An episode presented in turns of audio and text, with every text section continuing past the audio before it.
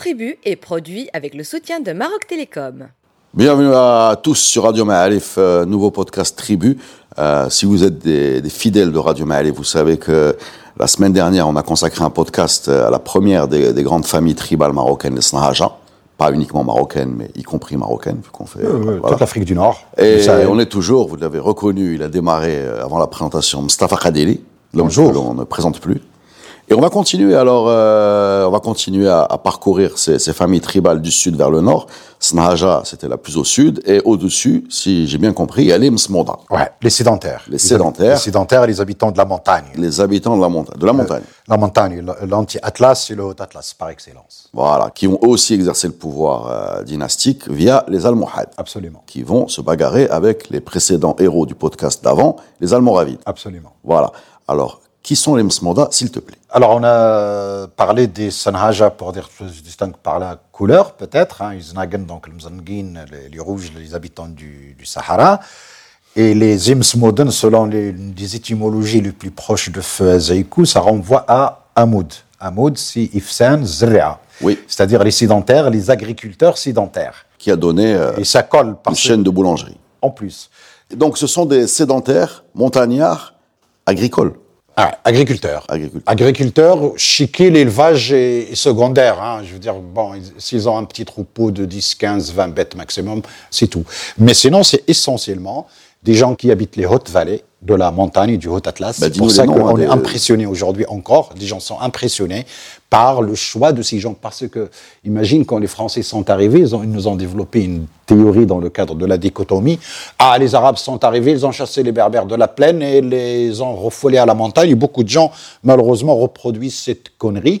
Alors que l'installation en montagne est un choix quand on voit l'histoire du climat, l'histoire de la sécheresse, l'histoire de la pluviométrie, etc. C'est pas quelqu'un qui les a chassés parce que dans l'imaginaire européen, la montagne est un refuge. Non, non, c'est un choix pour plusieurs raisons. D'ailleurs, quand on voit la manière de construire l'habitat, de laisser les terres arables complètement hors construction, parce que c'est interdit jusqu'à encore aujourd'hui, malgré les quelques abus des fois, de construire là où on peut labourer. Et ça, on le voit très bien. Ça, c'est Msmodé, ça. On le voit très bien dans les hautes vallées du Haut-Atlas. hein. C'est euh, les gens qui s'accrochent à construire une maison euh, dans un lieu qui nous paraît inaccessible, mais l'objectif, c'est d'avoir le maximum possible de terrain parce que justement, il n'y a pas beaucoup de terrain arable.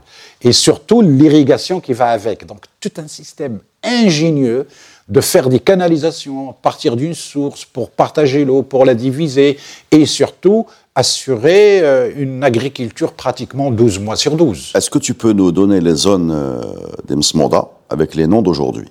C'est tout le Haut-Atlas à partir, par exemple, de ce qu'on appelle le Haut-Atlas central, c'est-à-dire le, le Haut-Atlas à partir de Zawita Hansal, pratiquement de Eit Bougmez jusqu'à Marrakech, on l'appelle le Haut-Atlas central. Le Haut-Atlas occidental qui surplombe Souira et Agadir, euh, côté Taïrudant également, et tout l'anti-Atlas. Parce que c'est des populations Donc, sédentaires à Quand la tu base. parles d'anti-atlas, tu parles de Sefraout, tout ça. Oui, oui, tout euh, jusqu'aux marches de Glumim, jusqu'à pratiquement la fin de l'anti-Atlas. C'est eux les Msmoda.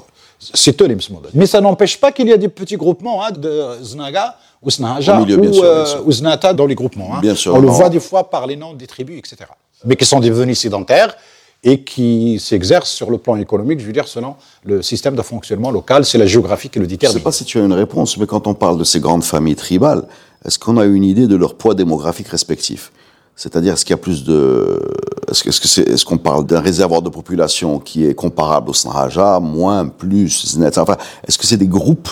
Je parle vraiment d'individus, si on s'il était capable de les compter à un moment X de l'histoire, est-ce qu'ils sont comparables en termes de volume ou pas du tout? Bah, contrairement aux apparences, les zones de montagne sont des zones très peuplées. Et quand on voit aujourd'hui les migrations des gens de l'anti-Atlas ou du Haut-Atlas partout au Maroc et même à l'étranger, c'est impressionnant euh, la démographie, surtout dans ces zones de montagne-là précisément. C'est pas le cas du Moyen-Atlas où c'est moins dense à mon avis par rapport au Haut-Atlas. Mais la densité dans le Haut-Atlas et l'anti-Atlas est assez impressionnante. D'ailleurs, ce qu'on appelle aujourd'hui les, les euh, d'une manière générique, c'est des gens qui, à partir pratiquement de Marrakech et qu'on trouve partout au Maroc et à l'étranger.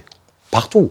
Et quand on va sur place, je veux dire, les habitants sont toujours là. Il y a une démographie assez importante malgré la saignée depuis euh, pas que le XXe siècle, hein, je veux dire même au XIXe siècle. On les trouve un peu partout, hein, euh, je veux dire jusqu'à, euh, les, les- les- migrations, le mouvement lié au commerce, à se planter ou à se transplanter ailleurs, à exercer des activités euh, ailleurs est quelque chose d'historique. Oui, il y a, y y de- y la mobilité, euh, même si on, on parle de sédentaires, on ne parle pas de nomades. de, de sédentaire, On parle absolument. de sédentaires. Par Même, contre, agriculteurs, donc liés à leur. euh, voilà. Par contre, on parle aussi, ce qui a été valable pour les. Sanhaja doit être valable pour les Msmoda, c'est-à-dire que le fait qu'ils aient exercé un pouvoir al-Muhad sur un- une zone très grande, Le- l'empire al-Muhad, je pense, c'est le plus grand. euh, jusqu'en Tunisie, jusqu'à pratiquement l'ouest de la Libye, voilà, jusqu'à la la, moitié de la Tripolitaine. péninsule ibérique. Et la sur- moitié de la péninsule Ça ibérique. veut dire que, comme pour les Sanhaja, dans une encore plus grande échelle, ils ont euh, diffusé ou installé les membres de leur clan dans tout le territoire. Oui, mais en récupérant la bureaucratie auparavant. Par exemple, l'Ibérie, c'est un espace znati par excellence, on en reparlera. L'Espagne et le Portugal, ce qu'on appelle historiquement. Les l'Andalousie. C'est le protest suivant. Ouais. On reste sur les Msmoda. D'accord. Non, mais je dis, il récupère la bureaucratie. Shluh, quand on dit shluh, aujourd'hui, C'est des Msmouda. d'accord. C'est devenu quasi. Ah oui, oui, c'est systématique. Même si le terme est devenu Donc, un Tchesh peu- c'est l'espace Msmouda. Justement, c'est ça l'accent des Msmouda avec son ahwash, ici, système d'ahwash très varié, bien sûr. Ahwash, c'est Msmoudi. Ah, c'est c'est Msmoudé, clair. Haïdous, tu me disais que c'était. Euh, C'est Snaja, Oznagi. Ah, parce qu'ils sont dans des endroits géographiques très proches. hein. Oui, mais dans les zones où les deux groupes se touchent, où les deux accents, des fois, euh, par exemple, la vallée de Bougmaz, c'est la limite entre l'accent Tashlhit du sud et le Tamazirt du nord. Et tu as une vallée, une rivière, hein, qui sépare les deux accents. Qui fait Tamazirt du nord Tamazirt du nord de Tashlhit, c'est-à-dire de l'espace Msmouda, c'est-à-dire on va vers le Moyen Atlas. Et c'est Bougmaz qui est un peu la limite côté nord, et la même chose côté sud, c'est-à-dire de Ouarzazat à Qlat Mgouna, de, je sais pas moi, de Demnat à Azilal, et ben ça y est, on est dans un espace de switching entre les deux accents. C'est pour ça que les gens originaires de ces régions-là, ils ont l'avantage de comprendre facilement et de parler facilement les deux accents parce que c'est le moment de switching, y compris avec la Darija, parce que c'est des zones qui touchent également les plaines atlantiques. C'est la même chose pour le nord entre l'accent de Tamazir du Moyen Atlas et Tamazir du Rif. Eh ben, les gens de la zone de Taza, ils sont capables de faire les switching sans problème parce que des- c'est une zone de transition d'accent. Tu parlais des zones de contact entre les euh, Sanhaja et les Msmoda. Ils se sont fait une guerre horrible, hein. on est d'accord. Ah, dans l'histoire des, Voilà. des- Euh, le passage de pouvoir entre euh, les, la- Almoravides et les Almoravides et les Almohades est une histoire sanglante. Tout à fait. D'accord, on est d'accord. Ah oui, oui. Ça, c'est noté dans l'histoire. Ouais. Ah, bah, le pouvoir. hein.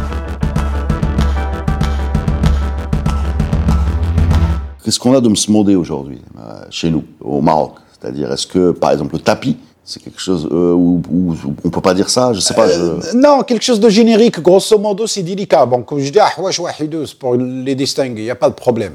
Mais, euh, par exemple, quand on dit le Gdra du Sahara, c'est clair. Ouais, on a un espace de transition. Non, parce qu'il y a tellement de tribus, tellement de nuances, tellement d'espaces, que chacun a ses propres particularités.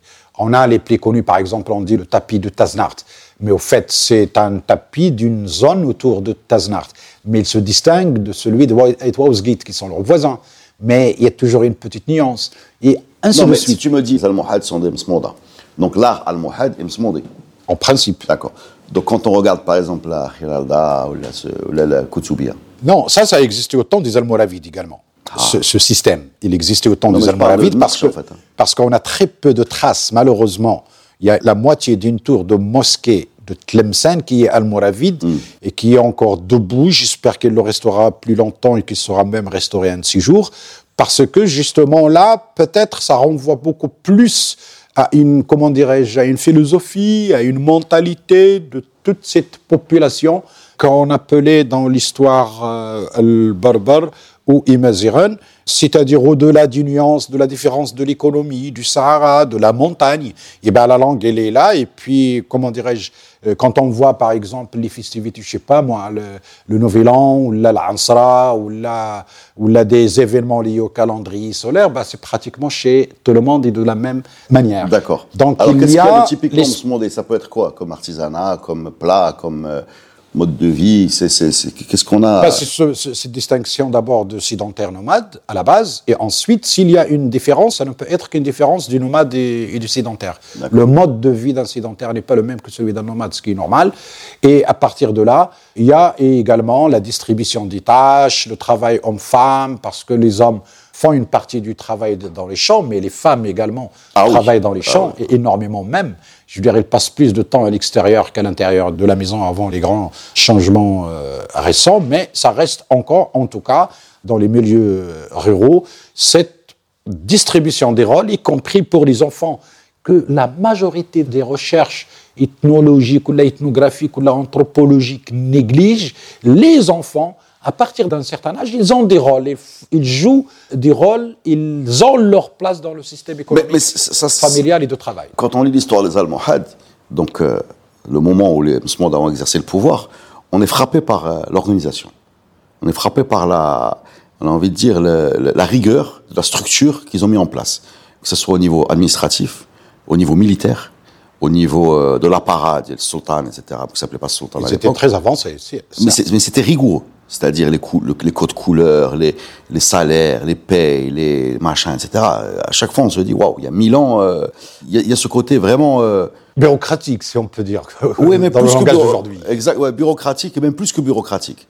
Presque euh, symbolique, presque, euh, etc. Oui, je me souviens de M. Oujam M. Triki, je crois, qui disait qu'il y avait une épidémie, on mettait des bouts de papier dans les poches des gens pour, euh, sur leur identité, en cas de décès, pour qu'on sache exactement. Voilà. Une sorte de carte nationale, absolument. Euh, non, certainement, il y a, d'abord de l'accumulation du pouvoir précédent.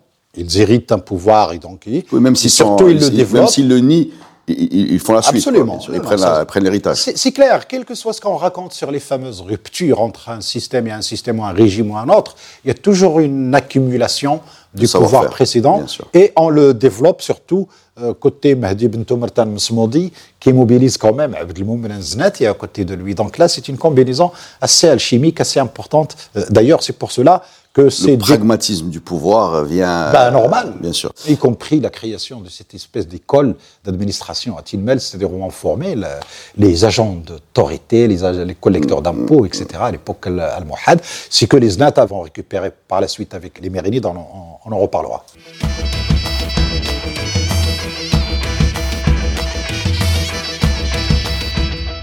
Alors juste, euh, je vais vous faire une petite parenthèse, ça vaut ce que ça vaut, hein, ne prenez pas ça comme, euh, comme une vérité incontestable, mais par une grille de lecture d'un ami, un ami en commun d'ailleurs, qui aime bien mettre les gens dans deux cases, les sédentaires et les nomades.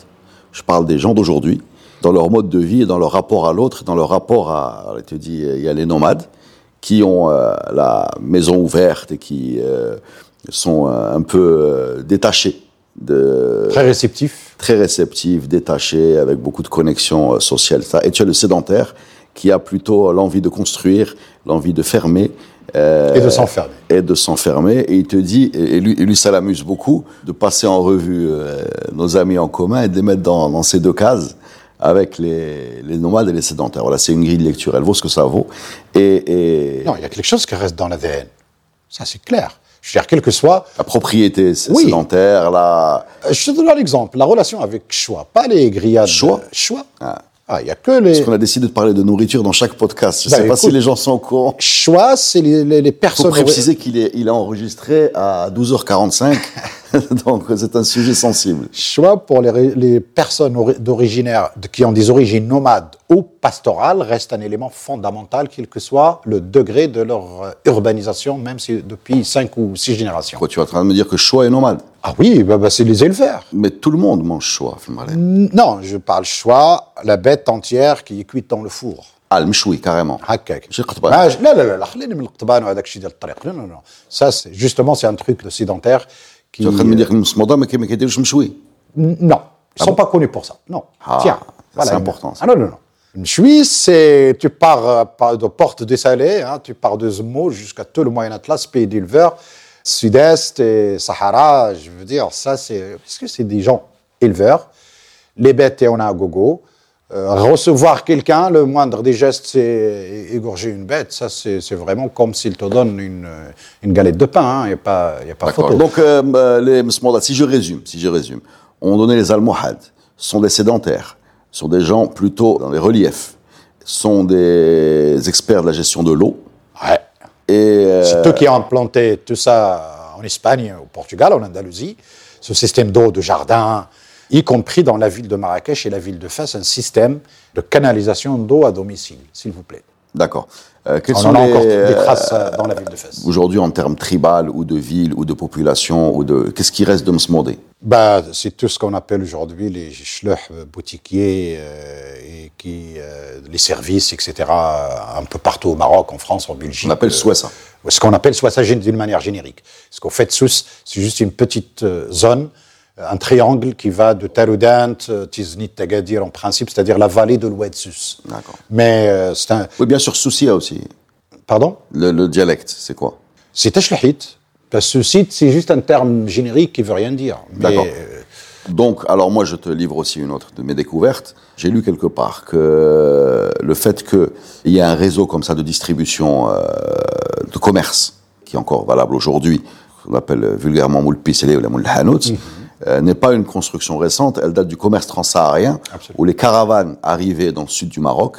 Il y avait un métier qui était celui d'aller chercher les, les denrées euh, Oui. de l'autre côté du désert. Oui, oui. Donc les compétences de navigation, de sécurité, tracé, de Tout machin. ça est tracé. Et que derrière, il y avait une autre compétence qui était la distribution, les maths, euh, le détail, euh, Oui, oui, oui. le réseau, le crédit, etc.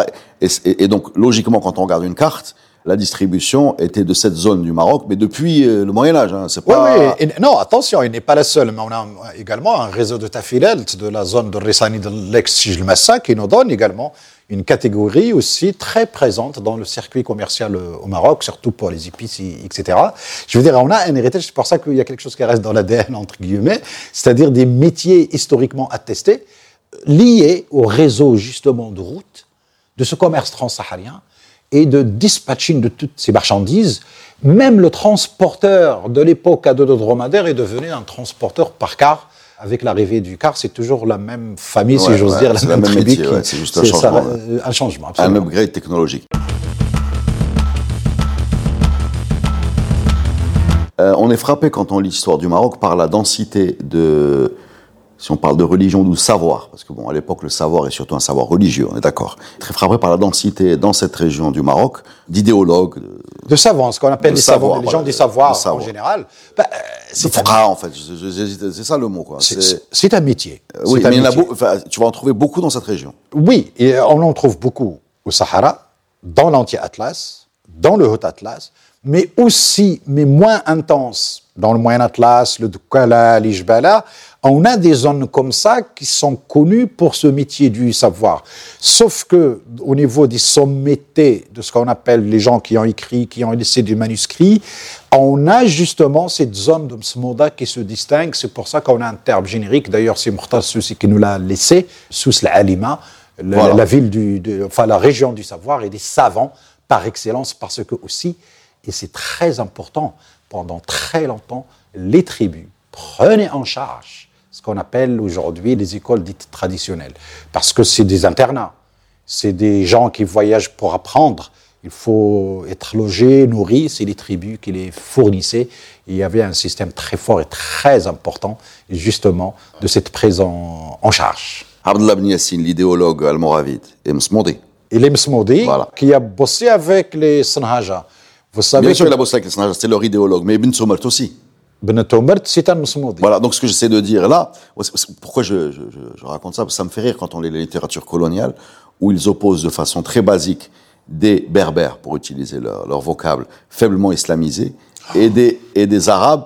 Euh, je sais pas si tu as déjà lu des Is- textes comme ça. islamisé par nature. Voilà. Je sais pas si tu as déjà lu des textes comme ça. Oh là là, oh là là. Alors que quand tu t'intéresses à l'histoire- Ah, pas cette vanne. Là, là, parce que quand tu, lis, finir. quand tu lis l'histoire du Maroc par des gens comme toi et non pas par, voilà, par un regard extérieur, le centre de l'islam marocain, on a envie de dire, c'est des tribus berbères aussi. Quoi. Bien sûr. C'est tellement une évidence, mais seulement ces histoires de colonialisme et du savoir de l'époque coloniale a tellement bousillé les Ce choses. qui va donner le daïr berbère avec des, Ouais, avec, avec des, de avec des berbères qui font n'importe quoi Ouais, ouais, ouais. au niveau, au niveau religieux et des. Voilà. Ouais, ouais, ouais. On, on- peut leur changer de religion par un simple euh, décret, la connerie totale.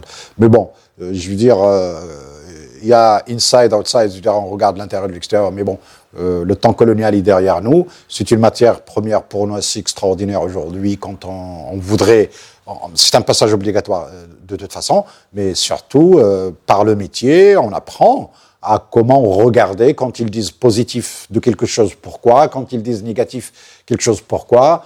Il y a même euh, quelqu'un qui avait travaillé sur les plaines de Shaouya, sur les Benimskin, il a utilisé la phrase suivante Ce sont des Arabes, mais encore à l'état berbère. Alors, une phrase comme ça, je dis Mais attends, qu'est-ce que c'est? Bah oui, qu'est-ce que c'est, mais il faut être spécialiste pour la décoder, pour comprendre ce que ce bonhomme dit. Pourquoi? Parce qu'il parle d'Arija, des éleveurs, qui sont dans euh, ce que les Français disent de la loi coutumière, et il ne comprend pas pourquoi ils ne sont pas civilisés, parce qu'on croyait que ce qui est civilisé au Maroc, c'est arabe, ce qui est primitif, c'est berbère, et ce qui est primitif, c'est euh, entre Rome et l'arrivée des Français. Donc, entre Rome et l'arrivée des Français, rien ne s'est passé chez ces Berbères. Oui, c'est comme ça la, conception développée. Bien sûr, bien sûr. et beaucoup le pensent encore aujourd'hui. On a parlé de ça, mais dans ce storytelling, il y a un problème qui est la civilisation almohade, par exemple, dont les murs euh, sont encore debout. Et là, on va euh, là, on va t'expliquer que c'est plutôt l'Europe, l'Andalousie qui a. Mmh. Et oui, on va essayer. Au milieu, tu mets l'Andalousie. C'est-à-dire entre les deux grands pôles européens, français, euh, 20e siècle, et euh, romains, même si Rome était l'européenne et tu as au milieu l'Andalousie, encore européenne, qui vient tirer. Voilà. Ouais, ouais. Mais ça, on en a déjà. ça, on sait qu'on est dans ton, dans ton thème. Par contre, on va revenir au moment là J'ai une remarque, elle, vaut ce que ça vaut. Si on parle des trois grandes tribus, donc les Snahaja, on a parlé la semaine dernière, les Msmoda et les Zneta, euh, autant tu as des Zneti, je parle des noms de famille, euh, autant c'est un mot qui sonne bah, tu l'as juste à côté de Casa déjà. Oui, bien sûr, bien sûr. Znetza, Znetzi, etc. Autant tu as des Snahaja. Autant Msmoda, c'est un nom qui a, qui, a, qui a moins marqué notre. Qui, qui alors, alors pourquoi? Non, ça existe comme nom de famille euh, en Tunisie. Je parle pas de nom de famille, je parle même. Euh, Pardon. C'est pas une évidence, je sais pas. Ah. Je sais pas ce que ça, ça, vaut ce que je dis. Non, peut-être parce que le moshleh ou ceci, l'a remplacé. Les termes génériques peut-être l'ont remplacé, ouais. remplacé ou l'ont supplanté. Mais euh, je veux dire, chez les concernés, euh, c'est connu, on connaît même jusqu'à les nuances, les deux partis politiques qui ont structuré l'IMSMODA à travers l'histoire, Tagouzult et Tahougat, qui nous a donné le Jézuli, quand on dit Jézuli, c'est un groupe, une sorte de parti politique euh, qui a structuré euh, la vie. Et ça nous a donné euh, d'ailleurs des évolutions politiques par la suite avec Sadine. Sadine, c'est un mouvement jazuli, c'est-à-dire une sorte de parti politique. Les partis politiques sont des, des, des, orientations euh, C'est des alliances de tribus sous le vocable Tagouzult, en tamazirt, qui devient Jazoula ou Jazouli. Et ça nous a donné Sadine. Et l'autre Tahougat, c'est le clan en face. Et ça, sa structure. Qui a perdu.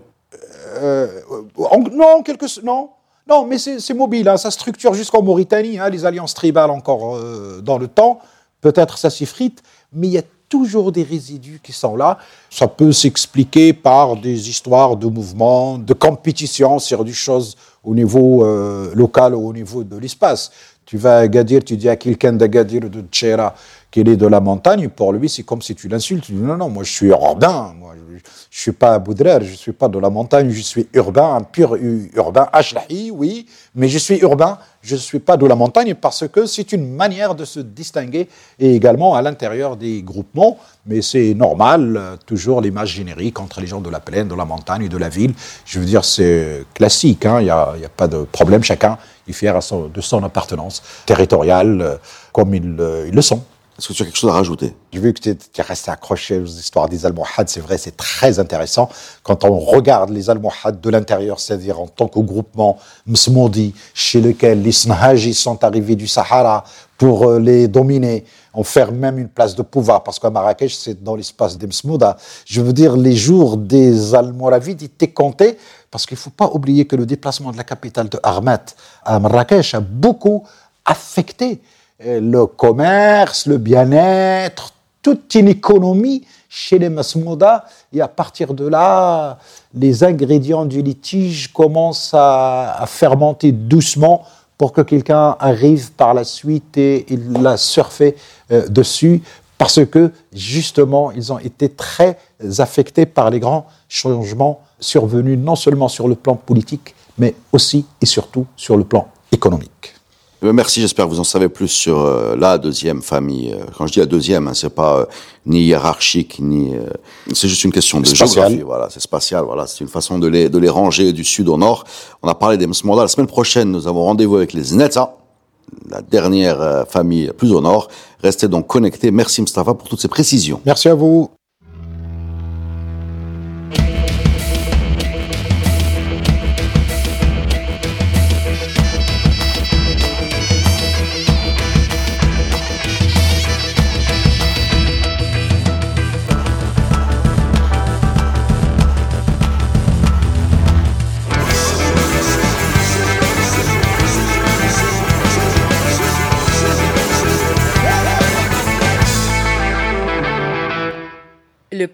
Podcast Tribu est produit avec le soutien de Maroc Télécom. Maroc Télécom, un monde nouveau vous appelle.